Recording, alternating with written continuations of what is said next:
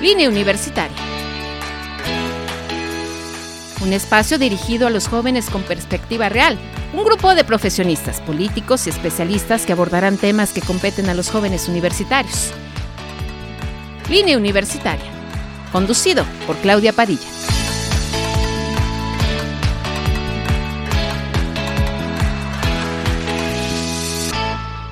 Ya nos encontramos aquí en línea universitaria solamente, solamente para ti. La verdad es que a mí me da muchísimo gusto poder estar con todos ustedes y ver, ver, de verdad es que ahorita estamos platicando, tengo una gran, gran invitada, como siempre, a la doctora María José Martínez, ¿cómo estás? ¿Cómo estás? Muy bien, Clau, gracias. Bienvenida. Muy de estar acá contigo. Ay, a mí me da más gusto, ¿no? Porque siempre nos sacas de todas nuestras dudas y, yo pregunto y pregunte, pero ¿saben qué? Antes, primero, ahorita vamos a decir que estamos a 16 grados, a 16 grados, bajita la temperatura. Digo, baja, a comparación de que todavía algunos días estuvimos a 31, a 32, ¿no? Y entonces por eso sentimos mucho frío. Y antes que empecemos con el tema, doctora, fíjate que el sistema de vigilancia epidemiológica eh, de temperaturas nacionales extremas, porque ya lo manejaron así, eh, dice que se presentaron 4.248 eh, casos por altas temperaturas que tuvieron problemas, pero sí hubo 415 fallecimientos por el calor. ¿No? Y ahora dice que precisamente Sonora es eh, la lista de defunciones con 112, luego Nuevo León y Baja California. Dice que la temperatura eh, fue tan extrema, pero tan extrema, que sí llegaron a los 45 grados, a los 45 grados. Dice que el porcentaje de territorio mexicano afectado por algún grado de sequía aumentó de 61.6% a 65% en menos de un mes. Por eso, por eso hoy tenemos que hablar de, estos cambios de, temperatura, que sí, ¿no? Que, que, que ya lo platicábamos en algún momento, lo leíamos, es 415 muertes ¿no? Este, directamente asociadas eh, con el calor, pero 4.200 eh, también eh, fueron muertes eh, con alguna situación, ¿no? Pero en este caso, 415 muertes, decimos, ay, nadie se muere de calor. No, pues sí se muere, no se muere. Sí se muere. Pues andas malilla, aparte que aparte, ya me, ya me pegó el cambio de clima. este, hablamos un poquito, yo en una ocasión anterior del golpe de calor. Entonces, definitivamente, como que pensamos luego que eso nada más pasa en los estados del norte, ¿no? Que es donde están como las temperaturas más extremas. Pero la realidad es que aquí también, o sea, a lo mejor no llegamos al golpe de calor como tal, pero sí llegamos a tener pacientes hospitalizados por deshidratación. Claro. O sea, porque hace tanto calor que de repente empezamos a sudar, nos enfermamos de diarrea y ya no logramos reponer ese líquido que le falta al cuerpo y sí llegamos a las hospitalizaciones por deshidratación. Entonces, ahí la importancia como de ir adaptándonos a los diferentes cambios de temperatura y tomar las medidas necesarias como para no que no nos afecten tanto, ¿no? Eh, en aquel momento decimos que eh, sé que cuidarnos, ¿no? De repente decía, ay, ¿por qué utilizas una sombrilla, no? Las mamás que van eh, por sus por sus niños, ¿no? O este, mm, ¿por qué utilizas el aire acondicionado, no? Claro. Entonces, ¿cómo nos debíamos de haber cuidado? Pues en este en esta temporada de calor sobre todo, o sea, en medida de lo posible evitar salir en los horarios donde está más fuerte el sol, entre las 12 de la, del día y las 4 de la tarde. Ya sabemos que esto es casi imposible, sobre todo los que tenemos niños en las escuelas, ¿no? Porque pues es la hora de salida para ellos. Claro. Entonces, esta medida de utilizar algunas barreras contra el sol, como son las sombrillas, como es el bloqueador solar, nos ayuda muchísimo para evitar esa exposición directa a los rayos del sol y que no nos vayamos a deshidratar. Un consejo que yo les daba a las mamás es que cuando vayan por los niños se lleven una botellita de agua fría. porque muchas veces le mandas tu agua al niño y te la regresa igual, ¿no? O sea, no toma nada. Entonces, si tú llevas tu agüita fría, cuando se le ofrece saliendo de la escuela, este te la va a aceptar mejor porque la, lo va a refrescar, ¿no? Entonces, de esa manera podemos como indirectamente favorecer la hidratación de los niños. Ahora, eh, era lo que estamos platicando ahorita, doctora. Ahorita estamos a 16 grados. En un ratito vamos a estar en 25, si no es que podemos llegar a, estos cambios. O hemos estado incluso, lo que estamos diciendo la semana pasada, si llegamos otra vez a los 30 grados, ¿no? Entonces salías fresca y luego a la tarde. ¿Qué hacemos para evitar eh, enfermarnos precisamente? pues podemos tomar varias medidas. O sea, ahorita la verdad es que ya no sabemos ni cómo vestirnos, ¿no? o sea, en la mañana sales y dices, me pongo suéter, no me pongo suéter, pero si hace frío. Como bien dices, la semana pasada todavía nos tocaron días que llegamos hasta 31 grados, que era un calor pues muy atípico para la ciudad de Celaya y pues para los habitantes de Celaya peor, ¿no? Porque andábamos que no nos aguantábamos. Entonces, ahorita lo que se sugiere o la manera de protegernos es básicamente pues vestirnos en capas, o sea, no te vas a poner la chamarra así gruesísima porque al rato lo vas a andar aventando, pero sí mm, traer a lo mejor dos o tres capas de ropa que te puedas ir quitando en el transcurso del día. La otra cuestión importante es proteger las vías respiratorias. A lo mejor el uso de cubrebocas ya no tanto, pero sí, o sea, uso de bufandas o de cuello alto, porque el respirar el aire frío, pues es lo que nos afecta en la vía respiratoria y aquí están las consecuencias, ¿no? De que, de que ahorita yo también ando toda disfónica, toda ronca. Entonces, este, esas son las maneras en cuanto a nuestra vestimenta de protegernos. Tenemos otras maneras de protegernos a través de la alimentación, que es lo que dicen las abuelitas, ¿no? Come vitamina C. Entonces, ahorita las frutas de temporada son precisamente las que son ricas en vitamina C. La naranja, la mandarina, la guayaba, fresa, limón. Entonces, introducir en nuestra alimentación la vitamina C y no tanto tomar vitamina C como tal, porque la vitamina C, además de que viene en diferentes concentraciones, es una vitamina que si no la necesitamos, la vamos a echar toda por nuestra pipí. Entonces, a lo mejor el tomar toda esa vitamina C en exceso, pues no nos va a beneficiar en gran medida, ¿no? O sea, entonces, digo, eso, eso es con la parte de la alimentación. Eh, otra parte muy importante y que me quiero aventar el comercial de una vez. Échale, échale. Es que estamos en temporada de vacunación de influenza. Entonces es muy importante que todos nos vacunemos contra influenza. Ahorita la campaña está dirigida a los grupos vulnerables, que son menores de 5 años, mujeres embarazadas, mayores de 60 años o personas que tengan diabetes o hipertensión. Entonces, ya está la vacuna a partir del día de ayer en todos los centros de salud, en el IMSS, en el ISTE, este, para que acudan a, aplicarse su vacuna. Ay, pero yo no me la quiero aplicar, digo yo, no lo digo, ¿va? Pero este, yo no, las personas que a veces nos escuchan dicen, oye, es que yo no me la aplico porque luego me siento muy mal ay, es que yo no me la aplico porque este me va a dar algo, ¿no? Aparte, eh, yo lo escuchaba y ahorita también tenemos que platicar de eso con, con la del COVID, ¿no? Ah, o sea, que decían, es que me están inyectando un chip, ¿no? Ah, o sea, quieren, este, quieren manipularme. Entonces, ¿qué tan bueno es si vacunarte? Digo, ahorita que ya no lo estás, no lo estás diciendo, porque de repente sí, agarramos y decimos, ay, no, o sea, este, me voy a sentir mal. Me dijeron que me va a dar temperatura y yo tengo que ir a trabajar o tengo que ir a estudiar. ¿Qué hacemos? Pues mira, la vacuna de influenza cada año se elabora de manera diferente. Entonces, lo primero que debemos de saber es que la vacuna no tiene virus vivos. O sea, ¿qué quiere decir? Que no nos vamos a enfermar por la vacuna. Si tú te vacunas y luego te enfermas, probablemente fue porque estuviste en contacto con alguien enfermo, no por la aplicación de vacuna. Cada año la vacuna se elabora con diferentes serotipos del virus de influenza, que quiere decir que cada año nos va a proteger contra diferentes variedades de influenza, sobre todo las que se han detectado que causan una enfermedad más grave. O sea, es lo primero que tenemos que entender, que nos vacunemos de influenza no quiere decir que no nos va a dar influenza. Lo que quiere decir es que no nos vamos a enfermar grave por la influenza. A ti sí te tocó la pandemia de influenza, ¿no? Sí, claro, claro. A mí me tocó ya trabajando este, en sector salud, en aquel momento yo atendía todo, o sea, atendía niños y adultos, y pues me tocó llegar a ver defunciones por influenza porque fue muy y es grave. Fue muy grave, claro, fue muy grave. Y pasó exactamente, perdón, lo, bueno, lo del COVID, Exacto. ¿no? O sea, es, se dio una infección, porque aparte era así, y eh, nadie lo creíamos, ¿no? Claro. Y de repente, bueno, es que ya uno, ya dos, ya no sé cuántos fueron, pero fue una cuestión de que por eso hay que, mm, este, sí, ponernos esta vacuna.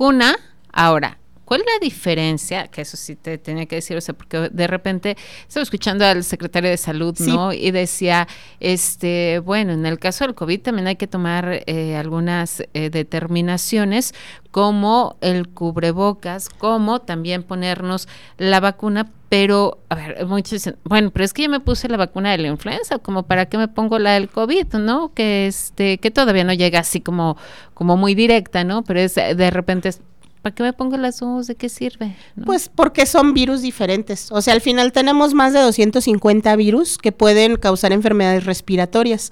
Entre los más graves está influenza en primer lugar, COVID ahorita que ya es emergente. Entonces, Recordemos lo que pasó con la epidemia de influenza, ¿no? Fue una enfermedad que apareció de nuevo, de una variante muy grave, y que al final nos terminamos adaptando a ella, ¿no? Y desde aquel entonces nos hemos estado vacunando de manera anual. O sea, yo la vacuna ya me la puse desde la semana pasada, porque para personal de salud nos vacunan un poquito antes, ¿no? Para que estemos protegidos y este y podamos atenderlos de la mejor manera.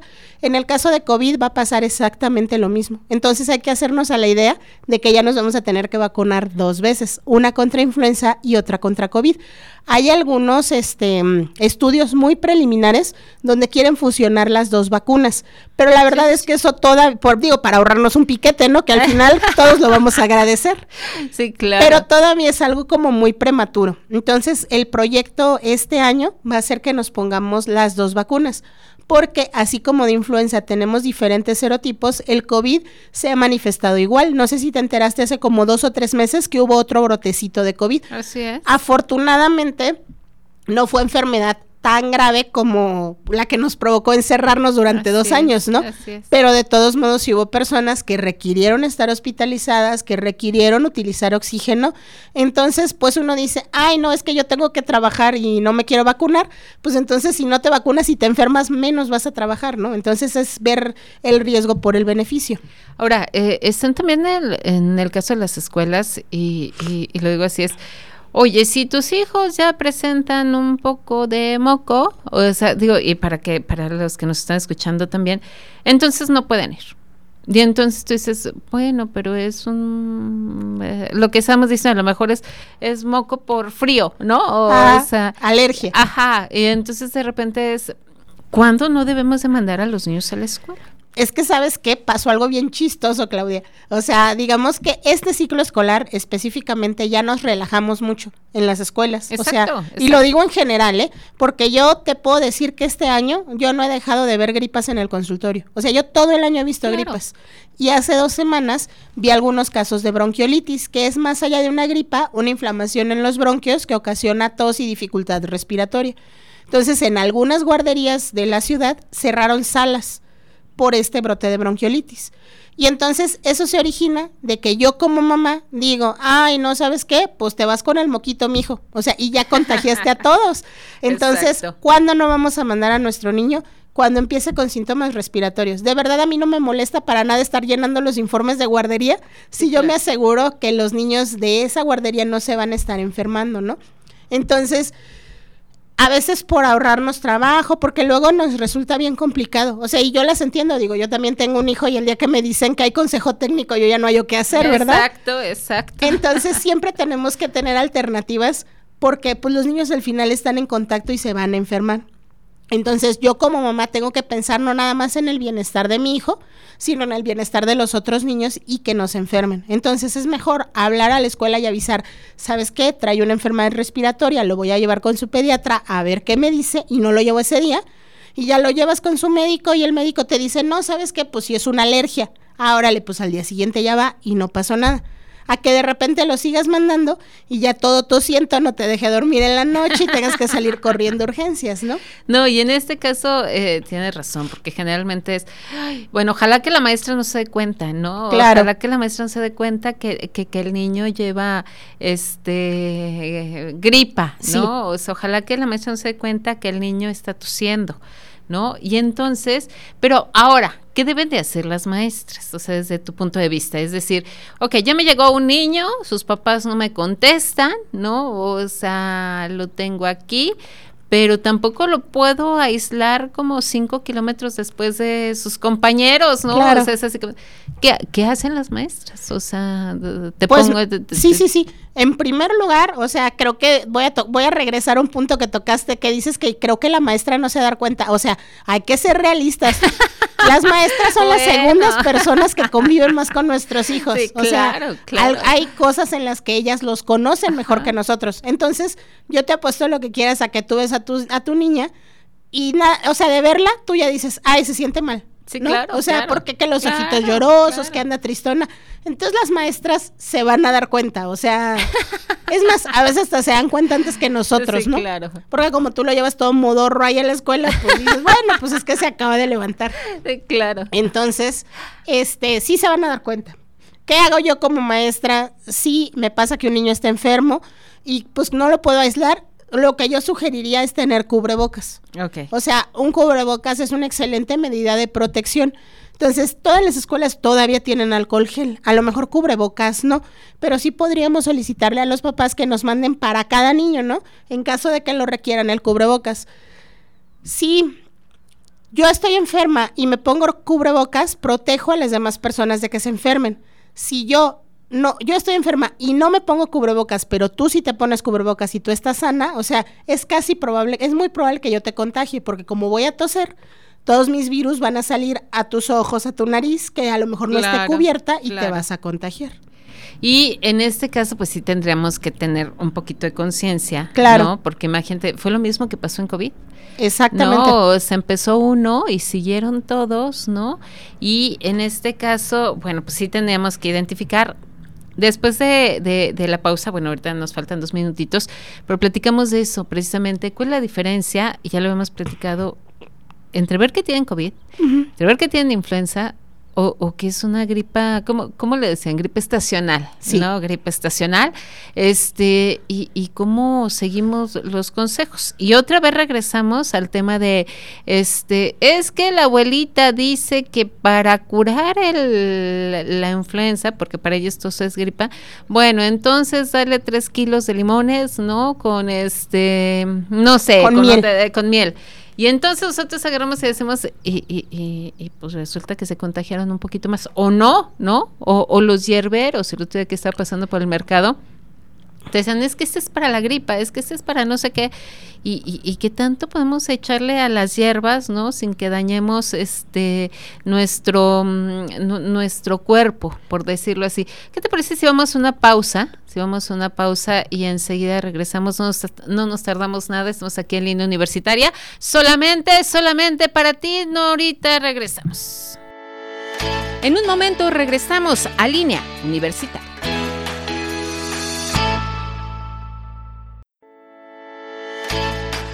Ya estamos de regreso en línea universitaria. Ya estamos de regreso, precisamente estamos hablando de estos cambios de temperatura, pero, este, doctora, ¿cuál es la diferencia? Eh, digo, antes de entrar a los remedios caseros, ¿no? Y este, entre, entre el COVID, lo que estamos diciendo, entre la influenza y, y, y, una gripita, una gripa estacional, ¿no? No, no, no lo minimizo, pero ¿cómo los podemos identificar? Aquí voy a agregar un diagnóstico, además, o sea, sí va a ser COVID, va a ser influenza, va a ser un resfriado común. Un resfriado común, exacto. Y este, vamos a agregar una faringitis bacteriana, que son como los principales diagnósticos diferenciales. Ok. Entonces, voy a hablar primero del resfriado, que es lo menos grave, ¿no? Entonces, el resfriado pues básicamente va a ser así como que moco, ojitos llorosos y que andan decaídos. Y okay. se acabó. Nada más. O sea, nada más. No les va a dar fiebre, o sea, esto sí es muy importante. Sí se puede elevar la temperatura, pero no llegar a los 38 grados. Ok. El resfriado común no tiene tratamiento específico y dicen que se cura en siete días. Ok, ok.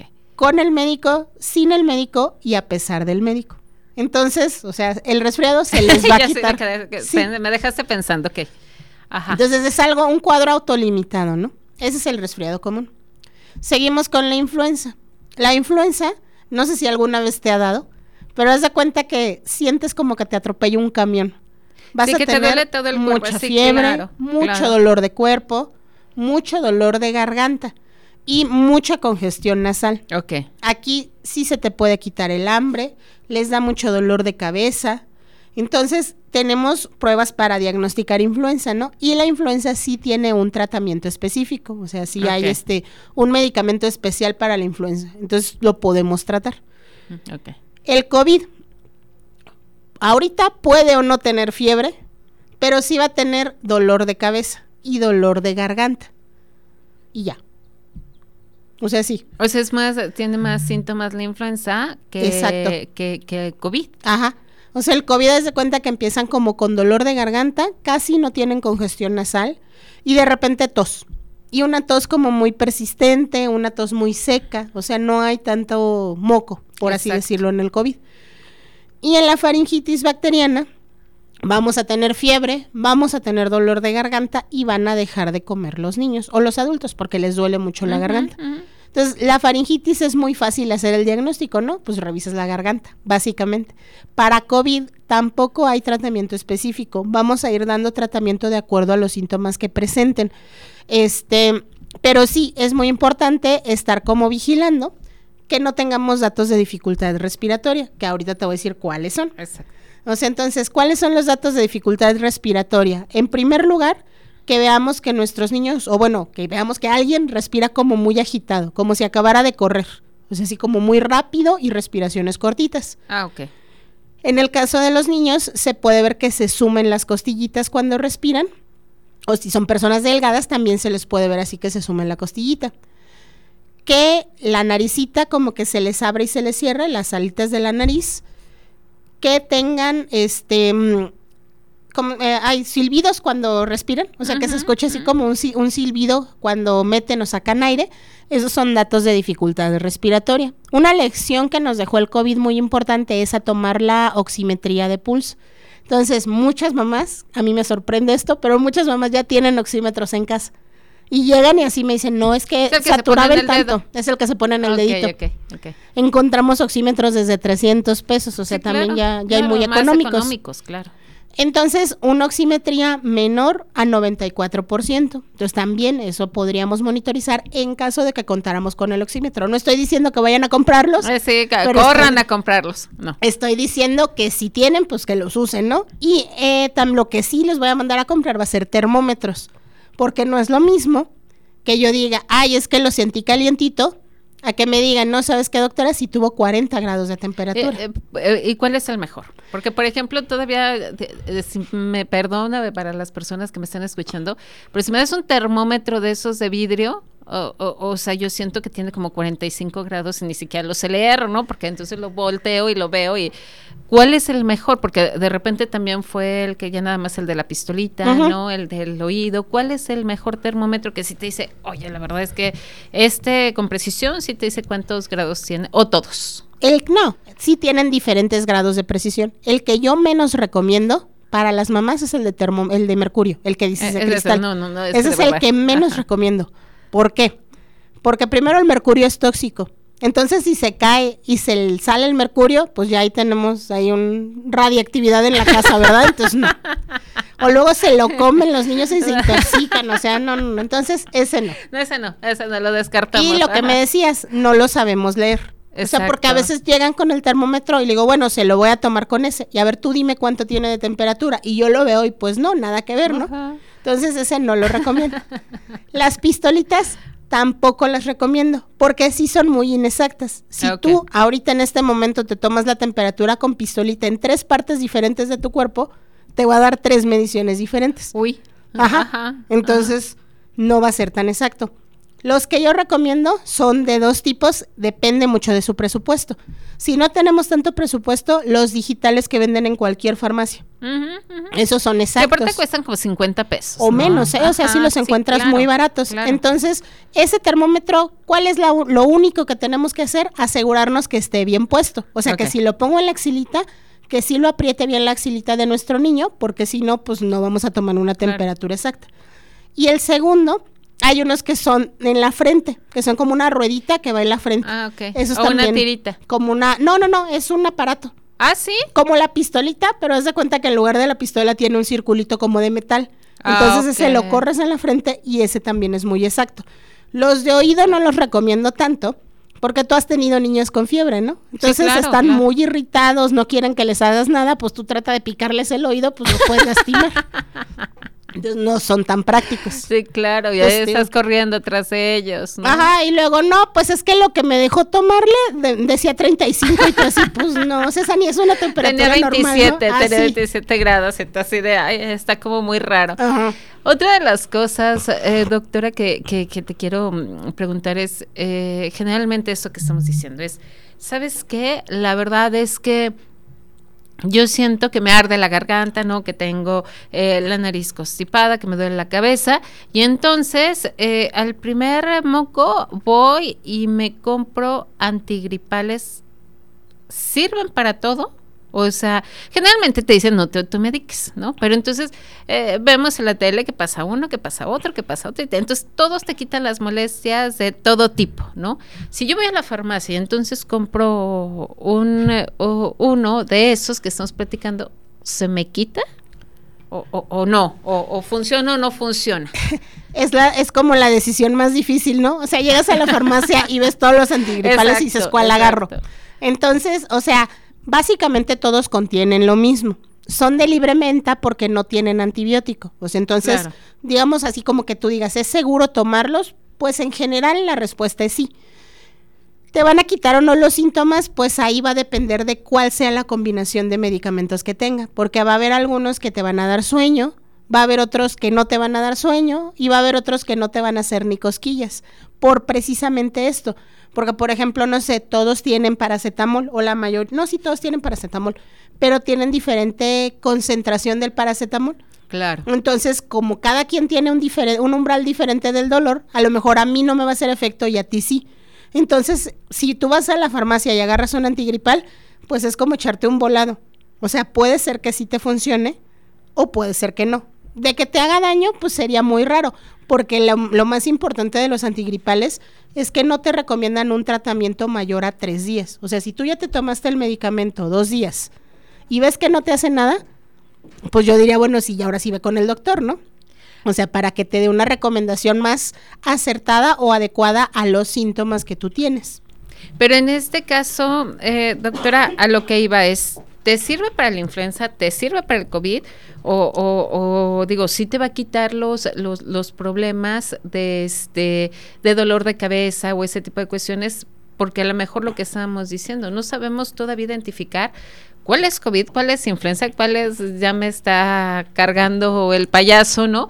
No sabemos, no sabemos cuál es. Y entonces tú dices, ¿sabes qué es lo primero? Porque aparte te dicen eso, que te quite el dolor de cabeza en un día, ¿no? Te quita todos los síntomas en un día y entonces ya vas a salir como si nada es bueno adquirirlos aunque no sepas si tienes influenza, COVID o estacional, lo que estamos diciendo?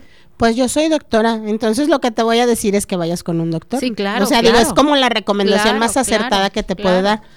Casi yo no receto antigripales.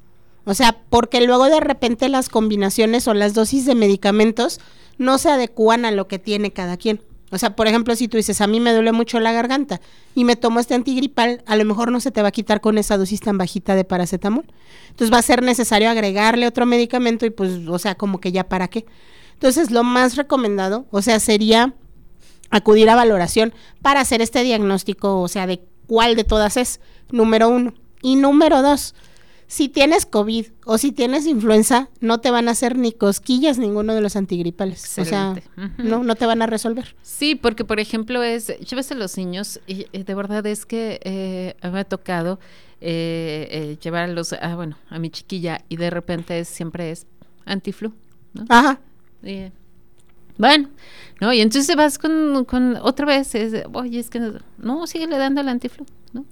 Y entonces cada vez que ya la niña se enfermaba, yo le daba antiflu. Ah. Entonces era así que, bueno, pues, ya tiene gripe, ya antiflu, ¿no? Y hasta que un día, dijo, si, a veces les cuento anécdotas, em, vamos, y dice, no, es que el antiflu ya no. La vas a tener que inyectar. Y entonces ya te imaginas yo corriendo atrás de la niña como 50 kilómetros, ¿no?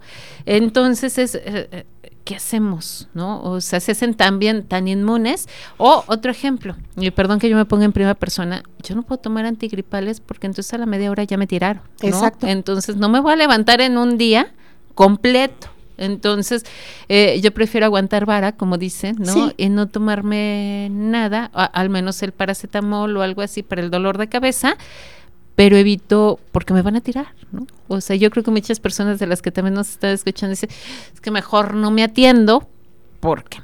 Ahora, vamos a, las cuestiones que estamos diciendo, cuestiones naturales, ¿no?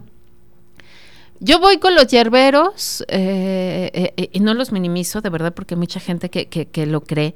Este, pero vas al mercado, a los mercados Hidalgo, Morelos o, aquí en Celaya, en los otros municipios que nos escuchan, que también les agradecemos muchísimo, tendrán lugares donde los compran. Pero en el caso de Celaya vas y te dicen, oye, tengo un dolor de riñones y entonces te dan un, puño de algo. algo. Ni siquiera sabes qué es. ¿no? Oye, tengo esto, este, ah, si te tomas este puñito, con este puñito, con este puñito, entonces, es más, yo te los voy a revolver y te lo tomas. O eso que estamos diciendo, si te tomas 20 limones todos los días, ¿no? Entonces muy probablemente la cortes eh, en dos días. ¿Qué tan importante es que hagamos esto? O eh, tampoco los minimizo, de verdad es que todas las personas que nos están escuchando, los chochos, ¿no?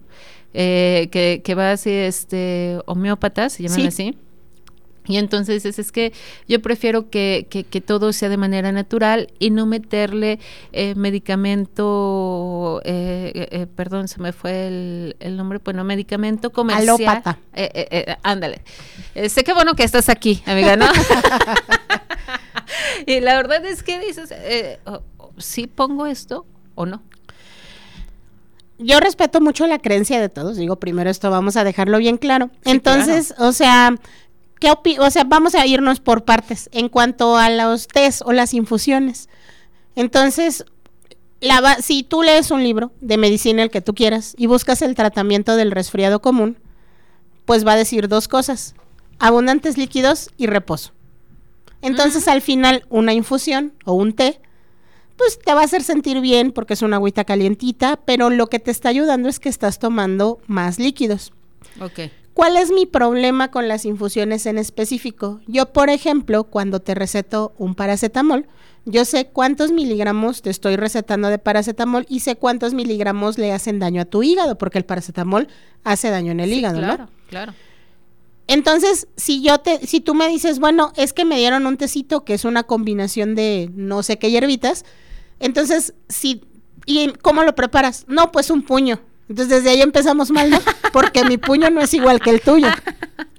Entonces así como que la verdad es que no sé cuál es la dosis que le estamos dando. o sea, últimamente ha habido como mucho auge por regresar a lo natural. Y lo entiendo completamente, ¿no? O sea, porque llega un momento donde dices, no manches, tengo ahí un botiquín en la casa y este y pues no me gusta tomar medicamentos o lo que tú quieras.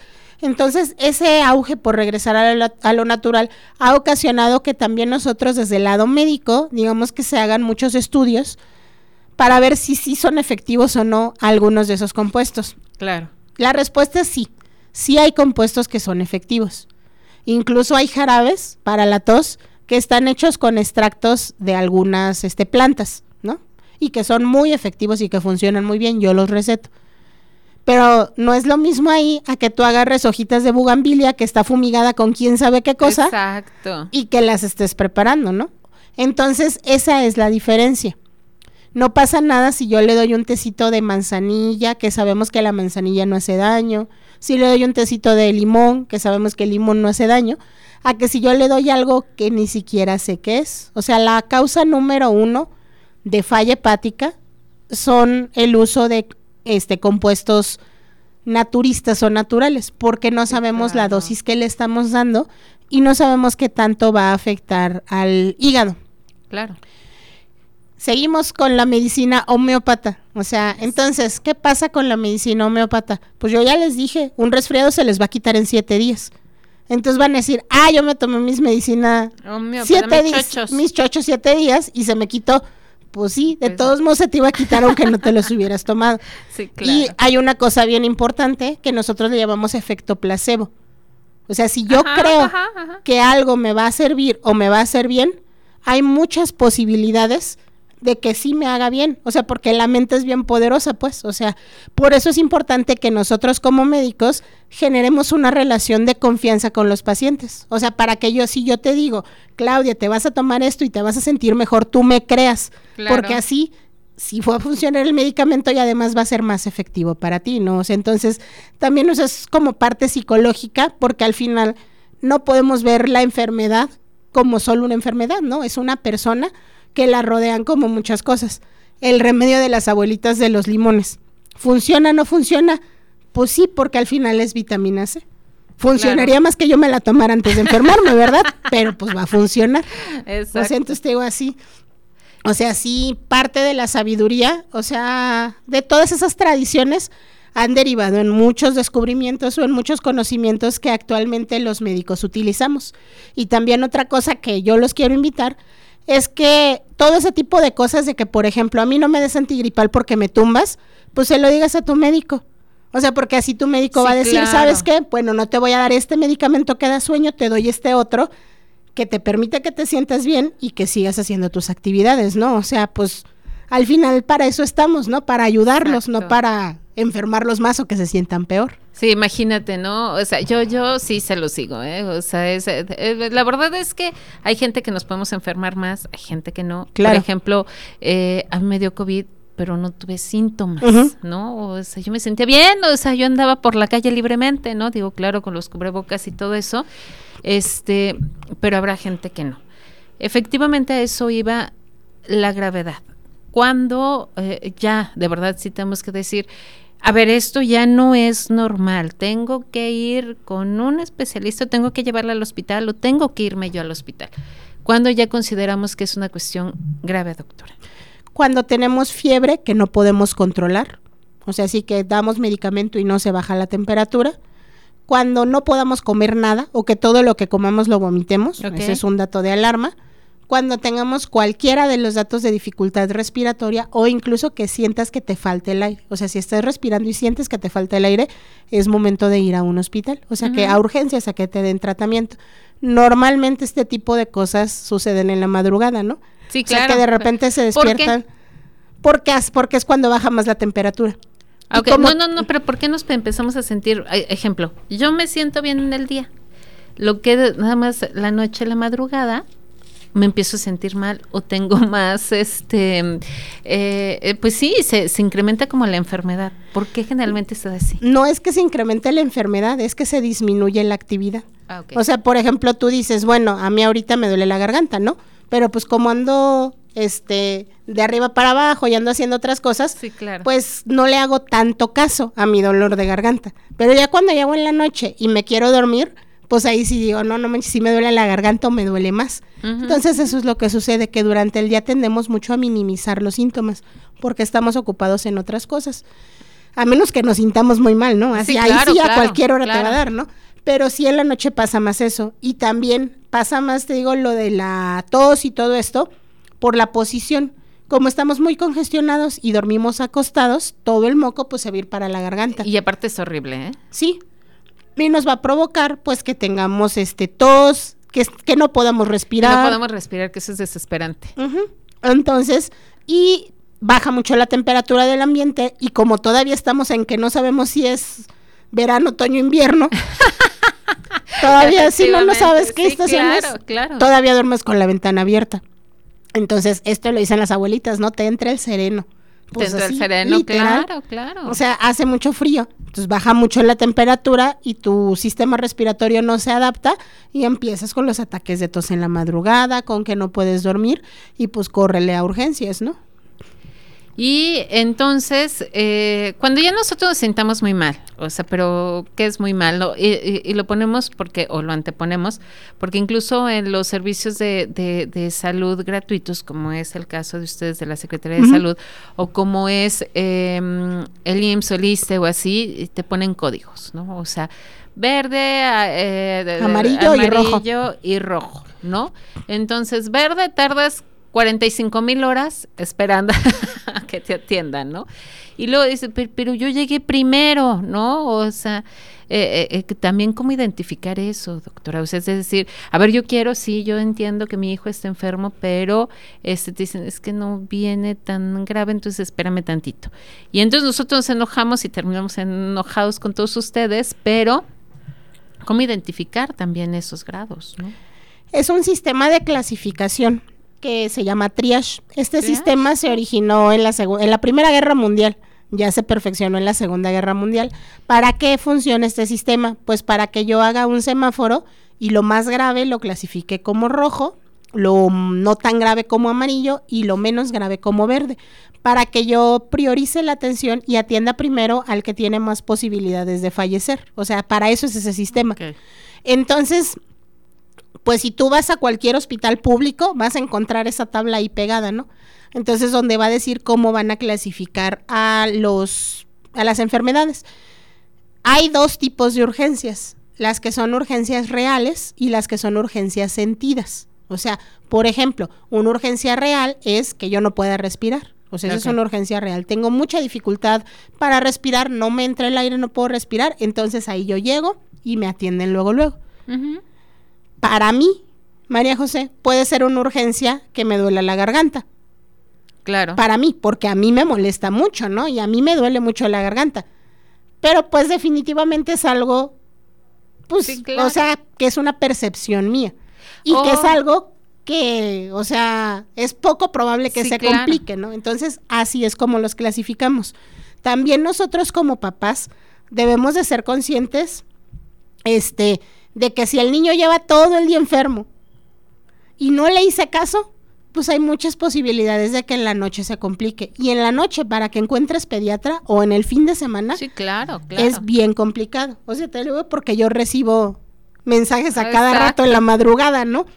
Entonces, este, también nosotros tenemos que ser conscientes y si vemos que nuestro niño está enfermo, pues inmediatamente es más barato, si lo quieres ver así, pagar una consulta en un consultorio que ir al servicio de urgencias de cualquier hospital privado, ¿no? Y, o sea, si no quieres esperar, si quieres esperar, pues te vas allá al IMSS y te quedas pues toda la noche si quieres. 85 mil horas. Así como dices, entonces... O sea, porque al final se va a atender de acuerdo a prioridades. Sí, porque por ejemplo es, eh, el otro día escuchaba y digo, la verdad es que es, que es rapidísimo, pero es, mejor le llamo a una ambulancia, eso que estás diciendo, ¿no? Le llamo a una ambulancia porque tengo dolor de garganta, porque sé que me van a atender de manera inmediata, ¿no? Entrando en la ambulancia. Porque si sé que voy así, les digo que me duele la garganta, no me van a atender. Eh, eh, eh ¿Cómo le hacen con esa, con esa situación, no? O sea, a decir, es que sabes que me duele la panza, ¿no? O sea, este, pero sé que si voy a ir a cualquier servicio, me van a decir, mm, sí, pero espérame tantito. Claro. Sin embargo, si yo agarro una ambulancia, entonces me van a atender de manera inmediata. ¿Cuál es la diferencia, no? ¿Cómo pudieran también eh, eh, identificar esa situación? Nuestros compañeros paramédicos de la mayoría de las ambulancias también utilizan este sistema de clasificación. Entonces dicen que nos hablamos en código y sí, la verdad sí lo hacemos así. o sea, cuando llegan al servicio de urgencias ellos nos dicen, no, pues es un verde o una persona que no trae nada grave que tiene esto. Aquí digamos que el, hacer conciencia está en nosotros mismos. O sea, porque a lo mejor yo ocupé esta ambulancia y no permití que fuera por otra persona. Por algo que sí es grave. Que se estaba infartando en su casa, por ejemplo, ¿no? O sea, entonces también nosotros debemos de saber hacer uso de nuestros servicios de emergencias, porque por eso están saturados porque de repente en el caso de pediatría, sobre todo este en los hospitales públicos, están llenos de niños con fiebre pero esos niños con fiebre no empezaron en la noche, o sea, son niños que llevan todo el día con fiebre y que hasta en la noche que no nos dejaron dormir a los papás, decidimos ir al servicio de urgencias. Entonces también tenemos que ser conscientes de que las enfermedades se deben de atender pues en cuanto vemos que aparezcan, ¿no? Doctora, ¿dónde te podemos encontrar? En todos lados. Eso sí ya lo vi, pero ¿en qué parte? Soy omnipresente. No, este me pueden encontrar en mi página de Facebook, este doctora Majo Pediatra. Me pueden encontrar en la página web www.doctoramajopediatra.com. Este, ahí vienen los datos de contacto, entonces se pueden comunicar conmigo para citas. Eh, mi consultorio está en la Clínica Médica Jardines, en la colonia Jardines de Celaya segunda sección. Está bien fácil de ubicar, esquina de Constituyentes con Paseo de Guanajuato. Ok. Entonces, este, ahí yo atiendo por las tardes y los sábados en la mañana. Entonces eso es para, o sea, la consulta privada, porque ya lo de Secretaría de Salud, pues ahí yo no veo pacientes, ahí yo me dedico a un área más administrativa. Pues se lo agradezco muchísimo. Siempre es un gusto, doctora. No, un gusto estar aquí contigo, Claudia, y de verdad, este, pues muchas gracias por invitarme. Yo creo que estas pláticas son bien amenas y sobre todo se trata de eso, ¿no? De ir derribando mitos y de ir invitando a las personas a que cuiden su salud, ¿no? No, y lo más importante es que sepan que no se pueden eh, automedicar, que a veces eh, tenemos que tomar esa, esa conciencia de decir, no todo es paracetamol, lo que estabas diciendo. Claro. Y este, en este caso, tempra, ¿no? O, sea, no todo es tempra, ¿no? Con todo eso le quitamos a los niños la temperatura, el dolor, la, te lo agradezco muchísimo. Muchas, muchas gracias, doctora. muchas gracias a todos ustedes que se quedaron aquí en línea universitaria solamente para ti. Yo soy Claudia Padilla. Nos vemos la próxima. Esto fue Línea Universitaria. Acompáñanos en nuestro próximo episodio a través del 89.9 de frecuencia modulada, Radio Tecnológico de Celaya, el sonido educativo y cultural de la radio.